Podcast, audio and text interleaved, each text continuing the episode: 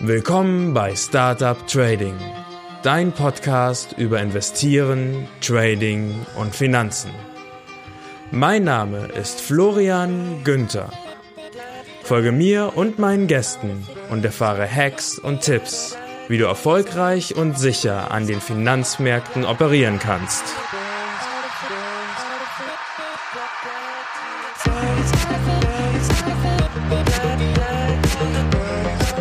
Der Podcast stellt keine Anlageberatung oder sonstige Empfehlung dar.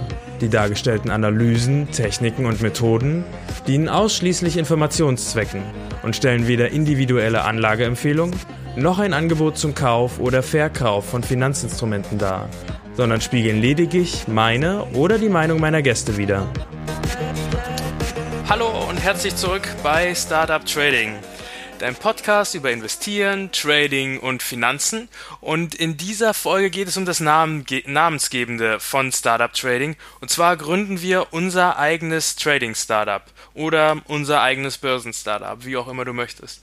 Ähm, es geht also darum, erstens, wie kannst du deinen Einstieg in die Börse finden und zweitens, wie kannst du auf das nächste Level kommen? Das bedeutet, wenn du passiver Investor bist, wie kommst du zum aktiven Investieren?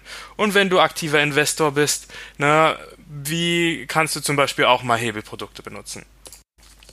Vorher möchte ich aber nur noch mal ganz kurz über die letzte Folge sprechen. Ich habe in der letzten Folge ja live gehandelt und habe, ähm, ich glaube, einen minimalen Erfolg erzielt. Also im Prinzip bin ich einfach nur ohne Verluste rausgegangen, aber die Idee, die ich hatte, konnte ich nicht wirklich umsetzen. Ähm, ich habe in der letzten Folge auch darüber gesprochen, dass ich glaube, dass die Bitcoin-Blase platzen könnte oder was ich glaube, ist komplett egal. Ich habe darüber gesprochen, dass es diese, diese Angst gibt bei mir. Und ähm, tatsächlich ist ähm, in der Woche drauf sowas ähnliches passiert. Und zwar, ähm, wenn, wenn du jetzt diese Folge hörst, ist, diese, ähm, ist dieses Ereignis vielleicht schon lange, lange weg. Aber ähm, der Bitcoin-Markt ist innerhalb eines Tages um 20 Prozent eingebrochen und zwar nachdem sich nun herausgestellt hat, dass ähm, China aktiv gegen Bitcoins vorgehen will, große Bitcoin-Handelsplätze ähm, geschlossen hat und so weiter. Und ähm, wir hatten einen äh, ordentlichen Abverkauf. Wir waren bei 4.800 ähm, Dollar für einen Bitcoin glaube ich, im Höhepunkt oder 4500 und Bitcoin hat abverkauft bis runter auf 3000. Und ich habe so ein bisschen darauf spekuliert, dass dies passieren könnte. Natürlich war ich dann überrascht, dass es passiert. Ähm, das Doofe am chinesischen Markt ist, dass die großen News kommen, wenn äh, wir schlafen oder wenn ich schlafe, wenn du schläfst. Das sei denn, du bist gerade in China, das kann natürlich sein. Und ähm, äh, somit hat man natürlich eine große Bewegung verpasst. Allerdings, es gibt ja immer diese Markteröffnungen. Ne? Also wir haben bei uns so gegen 8 Uhr eine Markteröffnung. Die Leute sind wach, gucken auf ihr Handy, schauen, was ist mit ihren Bitcoins passiert. Ne? Die Chinesen haben das halt, wenn wir schlafen. Und die Amerikaner, bei denen passiert dasselbe um ungefähr 15 Uhr. Und das heißt, man äh, es sind immer solche solche Schockbewegungen dabei gewesen. Und ich habe mich entschieden, dadurch, dass wir hier einfach schon mal 20 Prozent verloren haben, je nachdem, welche Definition man ansetzt, ist man äh, dann bereits in einem Bärenmarkt. Ähm, habe ich mich entschieden, Short zu gehen und habe mit meinem ersten Short Trade 200 Euro gewonnen, bis ich unten bei 3000 ähm, Dollar pro Bitcoin war. Dort ist einem zum einen eine sehr, sehr starke, ein sehr, sehr starker Widerstand. Also diese 3000 Dollar, die wirken bereits einfach als ähm, psychologischer Widerstand. Und dann liegt aber auch genau dort ein Fibonacci Retracement. Und ähm, wir haben so viel verloren, dass ich es für sehr wahrscheinlich hielt, dass eine Gegenbewegung kommt. Denn wie du weißt, ähm, laufen, laufen Märkte ja nicht einfach wie Einbahnstraßen in eine Richtung, sondern es gibt immer Gegenbewegungen und Korrekturen verlaufen auch nicht einfach von A nach B, sondern mindestens wie so ein kleines Z, wie ein Zickzack. Ähm, und es war deswegen davon auszugehen, dass wir da auch wieder hochgehen. Und man konnte zwischen dem ersten kleinen Hoch, es wurden ja erst diese ICOs verboten, also dass man quasi Unternehmensfinanzierungen ähm, dadurch machen kann, dass man einfach so einen, sich einen, so einen Coin ausdenkt, ne, den dann rausgibt an, an die Leute, ne, und ähm, anstelle von, äh, von Aktien, das halt so seinen eigenen Bitcoin kreiert. Ne, das wurde ja zuerst verboten in China, ja, und ähm, dann gab es wieder eine kleine Aufwärtsbewegung ne? und dann ging es jetzt aber nochmal ähm, rapide runter, nachdem auch die Handelsplätze in China geschlossen wurden. Und ähm, nach so einer großen Bewegung muss einfach ein Gegenpunkt kommen. Man konnte nach von diesem einen Hoch, was es gab, nachdem die Leute sich nach den IPOs ein bisschen beruhigt haben, und dem Höhepunkt konnte man eine Linie ziehen ne, und äh, kann dann so ungefähr schauen, wie hoch wird es wieder gehen. Und wir haben ja auch noch andere Fibonacci Retracements, die darüber liegen. Und ähm, so konnte man ungefähr absehen, von wo bis wo der ähm, diese Gegenbewegung gehen wird. Wichtig war mir bei beiden Trades, dass es ein absoluter Daytrade ist. Das heißt, was auch immer passiert, ich gehe raus. Das ist ähm, jetzt diesen Freitag passiert. Ähm, das war Freitag, der 15. September 2017. Und es war mir sehr wichtig, am selben Tag wieder rauszugehen, also einen Daytrade daraus zu haben, weil ähm, der Markt am Wochenende zu sein würde. Bitcoin ist extrem volatil ähm, und das, das Risiko, dass übers Wochenende irgendwas passiert, äh, was meinem Trade total zuwiderläuft, war mir zu hoch. Also ich musste unbedingt raus. Und es hat geklappt. Also Bitcoin ist dann von 3000 auch hoch auf ähm, 3000, äh, bei 3700 bin ich ausgestiegen. Ich wollte da doch noch ein Sicherheitsfenster haben und auch das hat mir 160 Euro gebracht. Also das war ähm, sehr, sehr lukrativ für mich und hat mich sehr gefreut.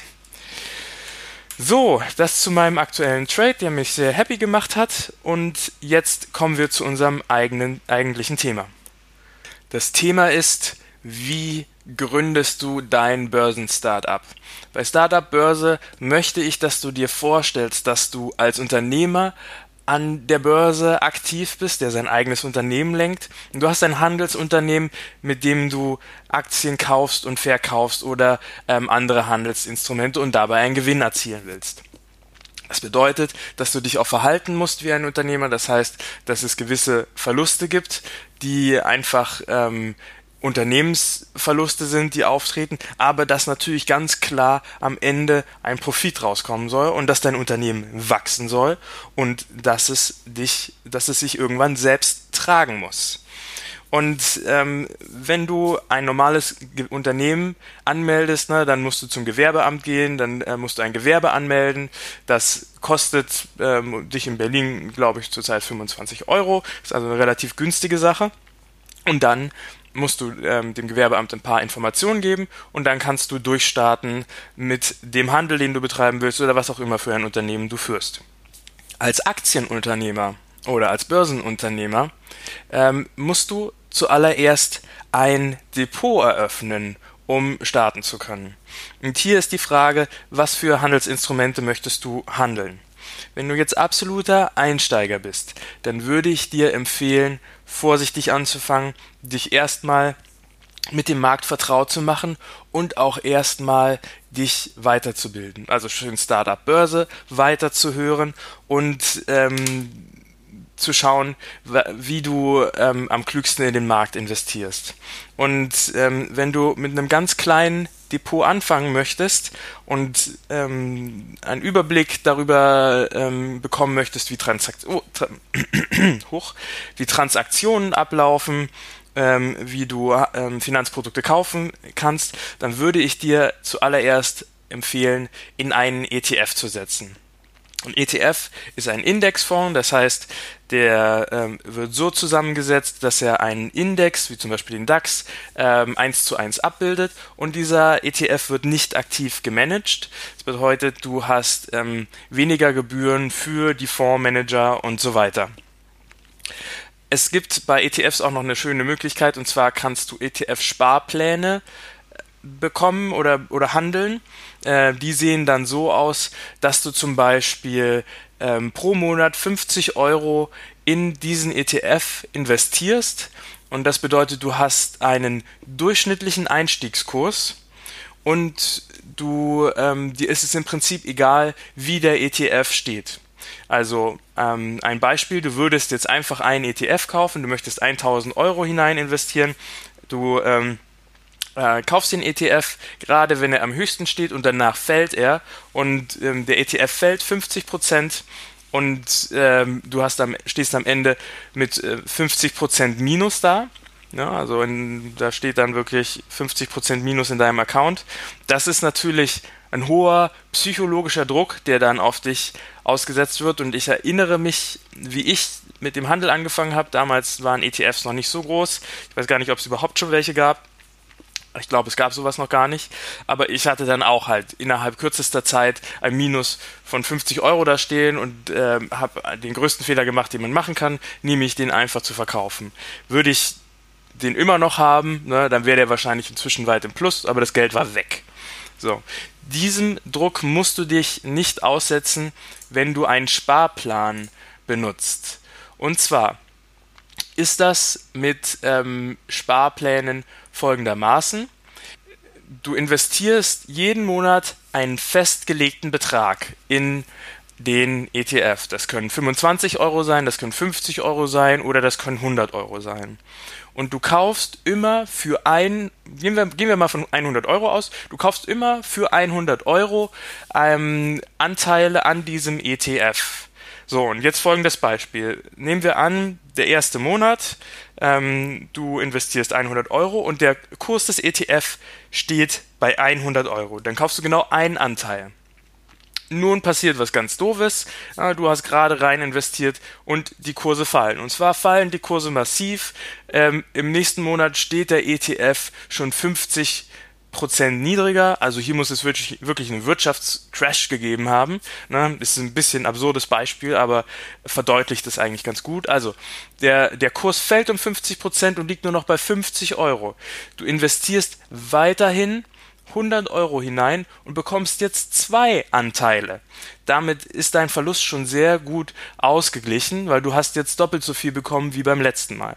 So, nächster Monat, der Kurs fällt weiter. Jetzt ist der Kurs bereits bei 25 Euro nur noch. Im Gegenzug für deine 100 Euro bekommst du jetzt aber vier Anteile. Du siehst, wenn die Kurse hoch sind, dann kaufst du weniger Anteile. Also wenn der ETF teuer ist, kaufst du wenig. Ist der ETF günstig, kaufst du vier, äh, kaufst du viel. So. Oder in dem Fall auch vier, richtig, genau. So, vierter Monat, der ETF steigt langsam wieder, er steht wieder bei 50, du kaufst wieder zwei ähm, Anteile und im fünften Monat, der ETF steht wieder bei deinem Ausgangswert bei 100, du kaufst einen Anteil. So, du hast insgesamt 10 Anteile gekauft, du hast insgesamt 500 Euro investiert und du hast es jetzt für einen durchschnittlichen Kurs von 50 Euro gekauft. Der ETF steht jetzt wieder bei 100 Euro. Das bedeutet, du hast 50% Gewinn gemacht. Gratulation. Nee, Bullshit du hast 100% Gewinn gemacht. Du hast dein eingesetztes Geld verdoppelt im Prinzip. Ne? Du hast aus deinen eingesetzten 500 Euro hast du 1000 Euro gemacht. Und das, obwohl der Kurs ähm, nach deinem ersten Einstieg nur gefallen ist und dann wieder auf den Einstiegswert zurückgestiegen ist. Hättest du die gesamten 500 Euro mit einmal hineingesetzt, dann hättest du jetzt einen ordentlichen Verlust, oder nein, Entschuldigung, dann hättest du jetzt im Prinzip 0% rausgekriegt, weil er steht ja wieder da, wo er war, aber du hättest 75% Verlust gemacht im Monat Nummer 3, wo der Kurs auf 25 ähm, Euro gefallen ist. Und diese, diese Sparpläne machen es dir sehr, sehr sicher, weil du dein Risiko nicht wirklich äh, managen musst. Du musst den Fonds nicht beobachten. Im Prinzip, wenn der ETF fällt, wenn der Index fällt, dann ist das klasse für dich, weil du kriegst günstig Anteile. Wenn du mit so einem ETF-Sparplan starten willst, dann empfehle ich dir, mach ein Depot auf. Ähm, ich würde dir empfehlen, dein Depot zuallererst bei, ähm, bei einer Direktbank aufzumachen. Ähm, ich würde nicht dem automatischen Impuls folgen, dass du einfach das Depot bei der Bank aufmachst, bei der du jetzt gerade bist. Vielleicht bist du bei der Deutschen Bank, vielleicht bist du bei der Sparkasse oder der Commerzbank. Ähm, nur weil diese Bank dich mit deinem Girokonto sehr gut betreut, will ich gar nicht in Zweifel ziehen, heißt das nicht, dass du das beste Depotangebot hast. Und gerade wenn man einsteigt und mit einem sehr kleinen Depot handelt, zum Beispiel 1000 Euro, dann ist es sehr wichtig, dass man ähm, günstige Transaktionskosten bekommt. Denn umso kleiner das Depot ist, umso größer ist der Anteil, den die Kosten machen, ähm, an, an der Gesamtsumme und so umso schneller fressen die deine Gewinne wieder auf. Und es gibt durchaus ähm, Banken, wo du pro Transaktion 15, 20 Euro zahlen musst, was total absurd ist, weil es auch Banken gibt, bei denen ähm, Transaktionen nur 4 Euro kosten. Deswegen empfehle ich dir, dich, bevor du, den, bevor du das Depot eröffnest, dich genau zu in, informieren ich möchte dir keine direkte Empfehlung geben. Zum einen, weil das hier keine Werbeveranstaltung ist und zum anderen, weil sich solche Bedingungen auch ändern. Und was ich gerne möchte, ist zeitlos, zeitlosen Content zu produzieren. Das bedeutet, du kannst dir diese Folge in fünf Jahren noch anhören und sie soll immer noch allgemeingültig sein. Natürlich kann sich in fünf Jahren so viel ändern, das ist natürlich klar. Und da interessiert sich jetzt auch überhaupt keiner mehr für meinen Bitcoin-Trade, den, den ich da gemacht habe. Ähm, aber die, ähm, die grundsätzlichen Sachen sollten doch, solange unser Finanzsystem existiert noch, wovon ich ausgehe, immer noch die gleichen sein. Also, ähm, meine Empfehlung ist, geh zu einer Direktbank, schau dir die unterschiedlichen Banken bei einem Broker-Vergleich an. Ich habe so einen Broker-Vergleich oder ähm, Depot-Vergleich, je nachdem, habe ich auf meine ähm, Webseite gestellt. Das findest du unter tradingpodcast.net slash Depot. Und Du ähm, kannst dort sehen, wie sind die einzelnen Kosten, welche Bank äh, ist nach den verschiedenen Angaben die, die am weitesten oben liegt ne, und kannst dort über diesen ähm, Broker-Vergleich direkt ein Konto eröffnen und ein Depot. Ist, ähm, ich persönlich, das kann ich dir sagen, aber das bedeutet nicht, dass du mir das nachmachen musst. Ich persönlich bin bei der DKB und ich bin bei der DKB sehr zufrieden. Das ist eine Direktbank, ähm, bei der ich nahezu überhaupt keine Kosten habe für alles. Ähm, einer der größten Vorteile der DKB ist für mich, dass ich international in jedem Land der Welt kostenlos Geld abheben kann. Ich ähm, habe bei der DKB kein Filialnetz, also ich äh, wohne in Berlin. Es gibt hier ähm, zwar Filialen, aber nur sehr wenig. Aber ich brauche auch überhaupt kein Filialnetz. Also ich habe bei der DKB meine, äh, meine Kredite laufen, ich habe bei der DKB mein Depot, ich habe mein Girokonto dort, das sind die Dinge, die ich brauche und ich manage meine Finanzangelegenheiten selber. Ich muss dafür niemanden bezahlen, der ähm, maximal genauso gut Bescheid darüber weiß wie ich. Also ich brauche keinen Banker, ähm, der mir in der Filiale dazu hilft sondern das kann man alles mit der DKB super easy selber regeln. Und bei der DKB ist es folgendermaßen, ich kann ähm, ETFs kaufen pro Monat ab 50 Euro, das mache ich auch, das ist genau die Summe, die ich da reinlege in einen ETF. Ähm, ich habe eine Grundgebühr von 1,50 Euro, ich ähm, zahle 1,50 Euro für die Ausführung pro Monat, die Depotgebühr ist bei 0 und ich habe 238 Depots, äh, Quatsch, 238 ETFs zur Auswahl. Und ähm, es gibt auch, was ich jetzt hier im, im Broker-Vergleich oder im Depot-Vergleich sehe, es gibt halt auch ähm, Direktbanken, da ähm, zahlst du gar nichts für die Ausführung und hast auch keine Grundgebühr. Ne? Jetzt habe ich hier nur 85 ETFs zur Auswahl. Ich kann äh, dir sagen, auch das kann sich lohnen. Wenn ich das richtig sehe, ist das hier auch an gewisse Bedingungen gebunden. Zum Beispiel, dass du ähm, auf deinem Konto eine gewisse Geldsumme liegen haben musst. Ich bleibe bei der DKB einfach, weil ich alles darüber mache, weil ich halt auch mein Girokonto dort kostenlos habe und meine, mein Geld kostenlos abheben kann. Und auch die ähm, Kreditgebühren ähm, sind auch sehr, sehr günstig. Man kriegt auch einfach mal so einen Kredit für 5000 Euro, ohne dass man irgendwas äh, hinterlegen muss, Großfragen beantworten muss oder sogar auch nur sagen muss, wofür das ist. Wenn du anfängst mit dem Börsenhandel, möchte ich dir noch ein paar Tipps auf den Weg geben. Und zwar, niemals bitte dein gesamtes Erspartes in die Börse investieren. Sobald du es in die Börse investiert hast, kommst du nicht mehr direkt daran ähm, der Börsenhandel ist zwar sehr liquide, du könntest theoretisch von einem Tag auf den anderen verkaufen, du musst aber auch davon ausgehen, dass deine Finanzinstrumente erstmal ins Minus laufen. Das ist ganz normal, wenn man unerfahren ist und auch erfahrenen Leuten passiert das und teilweise gehört es auch einfach zu einer Strategie dazu, dass bestimmte Finanzinstrumente erstmal ins Minus laufen. Das passiert einfach. Ähm, außerdem nicht auf Kredit handeln. Du bringst dich in sehr, sehr große Schwierigkeiten, wenn du das machst, weil der Markt kann einfach zusammenbrechen und dann verlierst du dein gesamtes Geld, du verlierst eventuell deine ganzen Gewinne und du musst auch noch die Kredite zurückzahlen. Davon rate ich dir absolut ab und dazu gehört auch der nächste Tipp.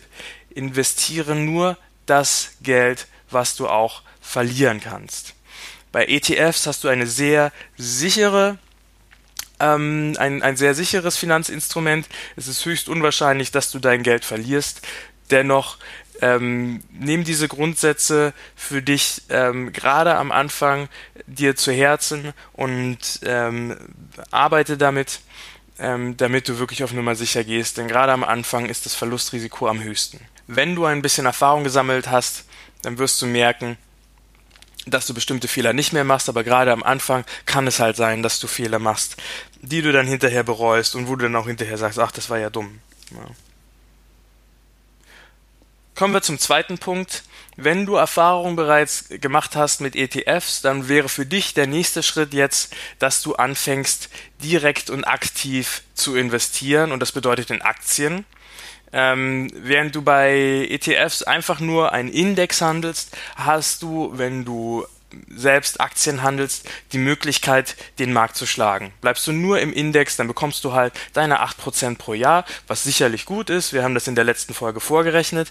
Aber du kannst es mit aktiven Investments durchaus schaffen, dass du ähm, ähm, 15% pro Jahr erreichst. Und wenn du ähm, dann auch mal Lust hast, ein bisschen höheres Risiko einzugehen, du findest zum Beispiel ein Unternehmen, das ähm, äh, in einer neuen Technologie aktiv ist, Du ähm, ähm, kaufst vielleicht einen Hotstock. Es gibt ähm, zum Beispiel Hotstock Reports von der Aktionär, die eine sehr gute Trefferquote haben. Du kannst dann halt einfach mal 200 Euro in ein Unternehmen investieren, was dann innerhalb von einem Jahr auch durchaus mal 700 Prozent steigen kann. Und das ist natürlich dann wirklich eine sehr lohnende Sache. Also sowas kannst du nur machen, wenn du auch aktiv in Aktien investierst. Und das würde ich dir auch empfehlen mach erstmal deine Erfahrung mit ETFs. Wenn du die gemacht hast, dann gehen wir jetzt den nächsten Schritt zu Aktien. Und in der Regel ist es so, dass du mit dem ähm, Depot, mit dem du die ETFs handeln kannst, jetzt auch Aktien handeln kannst. Hier gehst du eventuell nicht mit einem Sparplan vor, trotzdem lohnt es sich häufig, den Einstieg so ein bisschen zu verteilen. Das heißt, du gehst nicht mit der gesamten Summe in einem Schlag rein, sondern du teilst dir dein Investment auf in drei Brocken und du investierst im ersten Monat halt ein Drittel, dann wartest du drei, vier Monate, dann investierst du das zweite Drittel und dann schaust du, wie der Markt sich bewegt äh, eventuell geht er hoch, dann bloß nicht ähm, gierig werden und dem Markt hinterherrennen, sondern warten. Denn häufig, ähm, gerade wenn du ein Unternehmen hast, wo du glaubst, es ist ein bisschen risky, häufig fällt der Markt dann auch nochmal. Und gerade wenn du zum Beispiel sagst, ich investiere jetzt in einen Hotstock, na, dann kann das, dann kann es sein, dass der Markt dann plötzlich auch nochmal 40 Prozent fällt und dann gehst du rein, aber erst wenn er wieder zu steigen beginnt, nicht ins fallende Messer investieren. Und somit bekommst du wie auch bei deinem ETF-Sparplan einen guten Durchschnittskurs. Das ist wichtig. Wenn du dein Depot für Aktien auswählst, dann darauf achten, dass du keine jährlichen Gebühren hast. Häufig ist es so, dass man halt guckt, wie hoch sind die Transaktionskosten und die Handelsplatzkosten und so weiter. Und wenn man dann ähm, nach einem Jahr aber sieht, dass plötzlich Gebühren anfallen für das Depot, dann klatscht man sich an den Kopf du hast, wenn du erstmal ein Depot eröffnet hast und gewisse Finanzinstrumente gekauft hast, Aktien und ETFs, dann hast du einen sogenannten Login-Effekt. Du kannst dein Depot gar nicht mehr so einfach wechseln, äh, weil du da erstmal drinne bist. Natürlich kannst du ein Depot auch auf eine andere Bank umschreiben, aber dann kommst du auch bestimmte Tage nicht ran. Und wenn in dem Moment was Großes passiert, wie zum Beispiel ähm, der Dieselgate-Skandal bei deiner Volkswagen-Aktie, dann kannst du da nicht mehr reagieren. Deswegen such dir dein Depot vorher sehr genau aus, keine jährlichen Gebühren, ähm, guck, dass die Ordergebühren, ähm, dass du die im Auge behältst. Ich empfehle dir wieder ähm, Direktbanken, die haben die geringsten Ordergebühren und ähm, auf ähm, Ausgabeaufschläge bei Fonds solltest du auch meiden. Also es gibt immer noch Banken, die 5% Ausgabeaufschlag für Fonds wollen. Das ist total absurd in heutigen Zeiten. Ne? Und äh, Achtung, es gibt auch inzwischen Banken, die einen Negativzins verlangen, ähm, von 0,4% sogar. All das ähm, musst du nicht haben. Du kriegst das alles umsonst. Wie gesagt, ich mache dir keine Empfehlung. Schau mal bei mir auf der Webseite tradingpodcast.net slash Depot vorbei und äh, vergleiche dort die ähm, Anbieter, weil, wie gesagt, alles kann sich ändern, was ich dir hier sage. Das muss nicht auch noch in einem Jahr stimmen. Ich bin da bei der DKB, auch mit meinen Aktien, ganz klar. Ich habe hier keine jährlichen Gebühren. Meine Ordergebühren belaufen sich auf 10 Euro ähm, und ähm, Ansonsten habe ich auch keine weiteren Kosten. Ja, also es ist alles sehr günstig. Ähm, du kannst es auch noch günstiger kriegen. Ich habe einfach ein absolutes Vertrauen zu DKP, deswegen bin ich dort. Aber gerne gehe auch woanders hin, da wo du dein Vertrauen hast. Wenn du ein ähm, Depot eröffnest, dann gibst du ganz einfach deine Daten ein. Das ist heutzutage nicht mehr besonders kompliziert. Und dann musst du noch nachweisen, dass du wirklich du bist. Ja, und da gibt es zwei Verfahren. Das Postident-Verfahren, das äh, dir garantiert bekannt ist, weil das bei jeder Kontoeröffnung einfach notwendig ist. Und es gibt inzwischen auch ein Video-Ident-Verfahren. Das geht äh, binnen 24 Stunden. Du äh, gibst alle deine Daten ein, dann kriegst du eine E-Mail mit einem Link, da gehst du drauf, machst die Kamera an, an deinem Handy oder an deinem Laptop. Ähm, die ähm, schauen, du zeigst dann deinen Perso in die Kamera, danach ähm, wollen die dein Gesicht sehen, vergleichen, bist du wie wirklich du und dann ist dieses Verfahren auch abgeschlossen. Also ein sehr bequemes Verfahren. Guck mal, ob das möglich ist bei deiner Bank oder bei der Direktbank, wo du hin möchtest. Gut, und jetzt kommen wir zur dritten Kategorie. Jetzt verlassen wir das Investment und gehen zum Traden. Also wenn du schon Erfahrung mit Aktien gesammelt hast, dann kannst du durchaus diesen Schritt jetzt gehen und kannst auch ein ähm, ähm, Trading-Depot eröffnen. Beim Trading ist es wirklich so, schau mal, wie das bisher bei dir mit den Aktien lief. Also was für ein Gefühl hast du mit dem Timing, wenn du eine Aktie kaufst? Verlierst du dann immer erstmal 50% oder hast du den Zeitpunkt ganz gut abgepasst und die Aktie startet durch in dem Moment, wo du sie kaufst?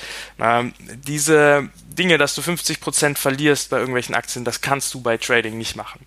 Allerdings ist der Ansatz, wie du tradest, auch ganz anders, als du investierst. Beim Investieren sagt man ja, handle antizyklisch. Sowas darfst du beim Trading absolut nicht machen. Ne? Und ähm, wenn, wenn du dich bereit dafür fühlst, dann finde ich, ist Trading jetzt auch das Richtige für dich. Auch hier gilt, steige vorsichtig ein, fange vielleicht erstmal mit einer einzigen Position an und konzentriere dich darauf, überwache diese, diese Position sehr genau. Und ganz wichtig ist auch, wenn du vom Investieren kommst, gehe nicht davon aus, dass die Regeln, die du aus dem Investieren kennst, übertragbar sind aufs Trading. Die Regeln, denen du zu folgen hast, sind jetzt ganz andere.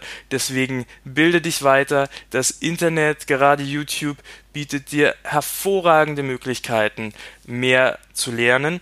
ähm, es ist eventuell ein bisschen so, dass es zu viel ist, was ähm, dir da angeboten wird. Ansonsten bleibe einfach bei Startup Börse. Ähm, jede Woche bekommst du von mir eine neue Folge und wir werden auf die Regeln, die es beim Traden zu befolgen geht, sehr genau eingehen und ich werde dir Tipps geben, wie du nebenberuflich gut traden kannst und auf welche Dinge du sonst so achten musst, um die Verluste klein zu halten. Denn das ist meiner Meinung nach das Wichtigste beim Traden. Du kommst nicht ohne Verluste aus, die gehören dazu, aber die müssen so klein sein, dass du am Ende einen Gewinn erzielst, wenn du mal einen guten Trade gelandet hast. Beim Trading ist es so, dass du kein Depot hast, sondern du hast einen Broker. Und ähm, ja, wo ist jetzt der Unterschied zwischen dem Depot? Depot ist einfach eine Art Konto und ähm, ein Broker ist ein Unternehmen, das für dich als Dienstleister fungiert und deine Handelsaufträge an der Börse umsetzt und ähm, für dich ähm, halt einen, einen Preis findet. Ne? Das heißt, deine Deine Long- und Short-Positionen werden an der Börse gehandelt. Und das macht der Broker halt für dich. Dadurch, dass du keinen eigenen Börsenplatz hast, kannst du das nicht machen. Und ähm, bei mir ist es so, dass ich CFDs handle. Das sind Contract for Difference. Das ist ein ähm, Derivat, ein Hebelderivat, ähm, mit dem du ähm, die Börsenbewegungen eins zu eins nachvollziehen kannst und dann halt einen selbstgewählten Hebel dafür festsetzen kannst. Wie CFDs funktionieren und was genau der Unterschied ist zu zum Beispiel den ähm, gängigen Zertifikaten. Ja, das ist ja so die, die gängige Art und Weise, wie man ähm, tradet. Das erzähle ich dir in einer der nächsten Folgen. Ich werde sehr bald auf diese ganzen Handelsinstrumente eingehen. Und ähm, bei CFDs, ich, ich, ich mag es einfach, weil es eine sehr direkte Form ist, ähm, wie man handeln kann. Man muss, bei Zertifikaten ist es so, der, der DAX steht bei ähm, 12.000 Punkten, aber das Zertifikat hat einen Wert von 2,50 Euro. Ne? Beim CFD ist es halt so, der, der CFD hat dann auch einen Wert von 12.500 Euro. Ne? Dadurch, dass du aber auf Hebel handelst, brauchst du bei CFDs nur einen Bruchteil des Geldes vorhalten. Ähm, das ist das sogenannte Handeln auf Margin. Und ähm, damit kannst du dir auch, obwohl du nur ein Depot hast von zum Beispiel ähm, 5000 Euro, ne, kannst du dir dann diese 12.500 leisten. Und die, die Differenz dazwischen definiert quasi, wie stark dein Hebel ist. Ne? Also jetzt gehen wir, gehen wir mal ein einfacher, einfaches Beispiel. Du hast in deinem ähm, Konto 6000 Euro, die du für nichts anderes verwendet hast. Und jetzt hast du, handelst du den DAX, der einen Gegenwert von 12.000 Euro hat, dann hast du halt einen Hebel von 2. Wenn du ähm, jetzt zwei DAX-Kontrakte kaufst, dann ähm, hast du, hast du immer noch die 6000 Euro. Der Gegenwert ist aber 24.000 Euro. Damit hast du einen Hebel von 4. Na, also so funktioniert das mit den Hebeln bei den CFDs, sodass du die selber einstellen kannst. Du kannst aber auch ähm, einfach einen halben Kontakt kaufen, dann ähm, hast du halt einen Hebel von 1. Ne? Ein halber Kontrakt wäre bei 12.000 Euro, wäre das 6.000 Euro und äh, du hast 6.000, also du handelst dann quasi ohne Hebel. So funktioniert es bei CFDs. Und bei CFDs ähm, würde ich dir zum Beispiel die DKB nicht empfehlen, schon einfach aus dem Grund, weil die das gar nicht machen. DKB ist halt immer noch so ein äh, Normalkundengeschäft ne? und Trading ist ähm, nichts, was der Normalkunde jetzt macht. Und es gibt ähm, spezielle Broker, die sich nur auf Trading spezialisiert haben und meiner Meinung nach, umso spezialisierter, umso besser. Also ich bin zum Beispiel bei einem Broker, der ausschließlich CFDs macht. Nach eigenen Angaben ist das das ähm, Handelshaus, das CFDs in Deutschland auch eingeführt hat. Und es gibt auch Broker, die machen alles. Da kannst du mit Optionsscheinen handeln, da kannst du mit Zertifikaten handeln, da kannst du mit binären Optionen handeln und du kannst mit CFDs handeln. Mein Broker kann nur CFDs und meiner Meinung nach ist es auch vollkommen okay, weil als Trader solltest du dich spezialisieren auf ein Handelsinstrument, ein Handelsinstrument, was du dann auch wirklich gut kennst, damit in deinem Trading keine Unbekannten vorkommen. Und dieses Handelsinstrument handelst du dann ausschließlich. Und bei mir sind es CFDs, weil es ist das einfachste Handelsinstrument, was es da gibt, was man auch als seriös bezeichnen kann. Also sicherlich äh, könnte jetzt irgendjemand kommen und sagen, binäre Optionen sind ja noch einfacher, aber ich finde, binäre Optionen ist nichts Seriöses, wo du ähm, wirklich sagen kannst, dass, ähm, da gibt es noch einen Unterschied zum Glücksspiel. Also, ich handle mit CFDs. Bei ähm, den Brokern ist ebenfalls das Wichtigste, dass du so wenig wie möglich Gebühren hast. So, und hier gibt es auch enorme Unterschiede, zum Beispiel, wie hoch sind die Transaktionsgebühren. Und beim Hanseatic Broker House, wo ich bin, ne, das ist ähm, der, der Broker, wo ich bin, da sind die Transaktionsgebühren alle bei null für alle ähm, CFDs, die man handeln kann, also Index-CFDs, Rohstoff-CFDs, Edelmetalle, ähm, Forex, also Devisen, also Währungen. Ähm, die einzigen CFDs, äh, die was kosten, sind Aktien und da liegen die Transaktionsgebühren zwischen 5 bis 10 Euro. Ähm, dann ist es für mich sehr, sehr wichtig, dass es keine Overnight-Gebühren gibt die ähm, bei, ich glaube, bei, jetzt will nichts Falsches sagen, aber ich glaube, bei der Comdirect zum Beispiel ist es so, dass du, wenn du ein ähm, Handelsprodukt über Nacht offen lässt, dass dann ähm, eine Gebühr anfällt. Und davon würde ich dir absolut abraten, denn den, die Handelsstrategie, die ich dir zeigen werde, die basiert auch darauf, dass man über Nacht durchaus mal seine Position offen lässt. Ja. Dann ähm, gibt es sogenannte Spreads. Das ist der Unterschied zwischen dem Einkauf und dem Verkaufspreis. Und das ist das, womit der Broker an sich sein Geld macht. Ja. Und ähm, das ist auch okay. Irgendwomit muss er sein Geld machen. Ich finde es transparent, wenn man weiß, womit er sein Geld macht. Und diese Spreads können halt sehr unterschiedlich sein. Beim Hanseatic Broker House ist der Spread bei ähm, 1,5.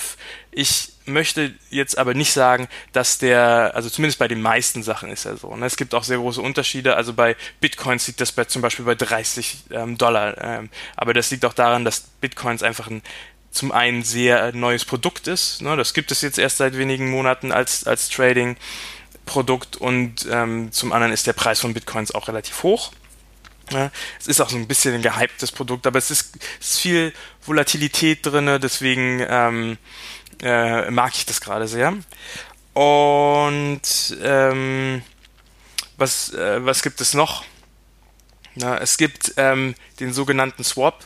Dadurch, dass du bei CFDs ähm, zum Beispiel nur 6.000 Euro hinterlegen musst, um 12.000 zu handeln, hast du ist das ist die Differenz kreditfinanziert und ähm, diese Kreditkosten fallen nur an, wenn du ähm, den Kontrakt über Nacht handelst. Ne? Also wenn da Börsenschluss ist oder so, dann ähm, dann fällt da immer eine Kredit äh, eine kleine Kreditgebühr an.